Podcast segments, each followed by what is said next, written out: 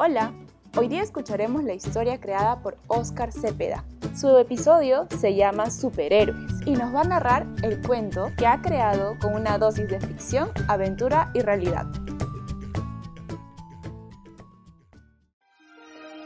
Érase en un país lejano, cuyas cumbres y montañas separaban los lugares enigmáticos debido a la orden establecida en el mundo.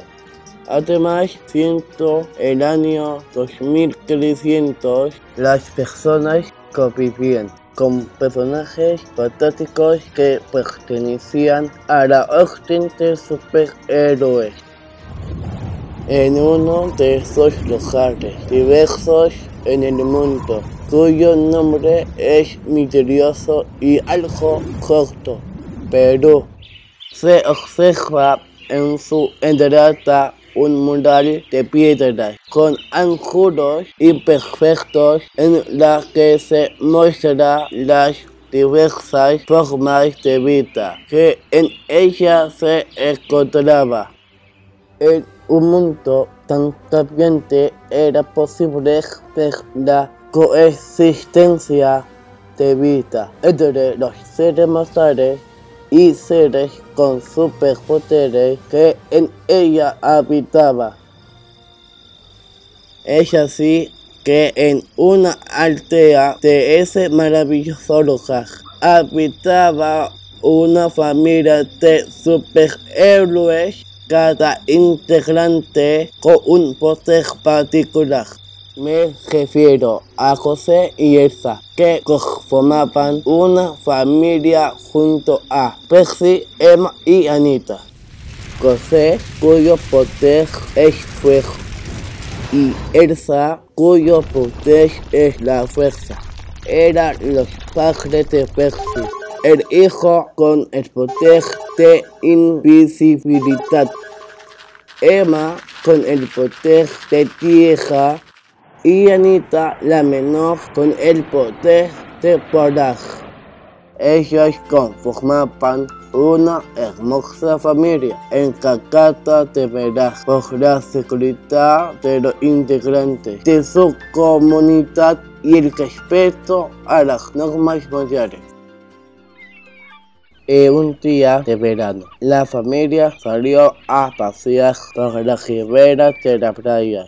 José decidió regresar a la estación de autos, ya que se había olvidado su maletín. Estando en la estación, encontró una carta que había sido dejada en el parabrisas.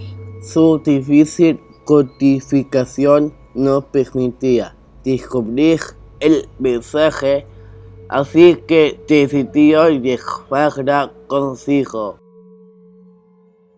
Al regresar a casa sacó de su bolsillo dicha carta y empezó a investigar qué mensaje oculto se encontraba.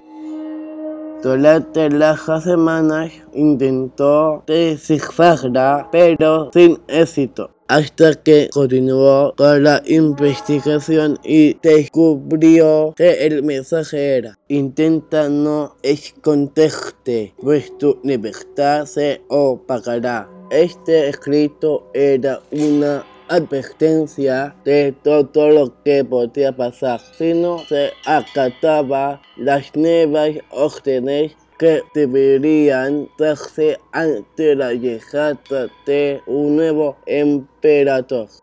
Con ello, los seres mortales y el mundo estarían en peligro.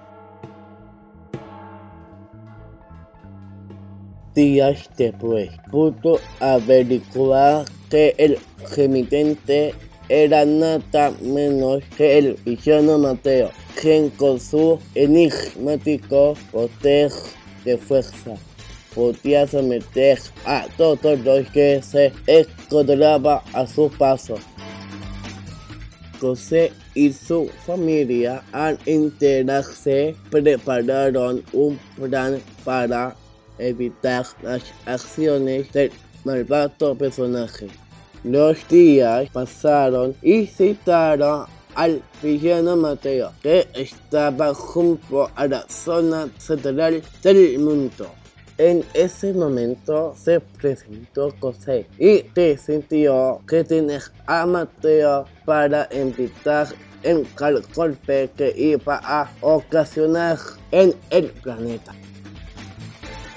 El villano Mateo, que sospechaba de las intenciones de José, decidió utilizar su poder de fuerza para esquivarlo pero apareció Elsa, quien ayudando con su fuerza logró evitar el paso del villano. Luego salieron de sus escondites. Percy, que logró reconocer a Mateo y construyó una muralla de tierra para evitar que siga avanzando. En eso se presenta Anita, quien lleva a Mateo a una cápsula sin salida. Finalmente, el villano Mateo se rindió de su malvado plan y lo llevaron a un lugar donde no podría salir jamás para causar daño al planeta. Todos los habitantes del mundo agradecieron la labor de la familia de superhéroes y fueron reconocidos como los guardianes del universo.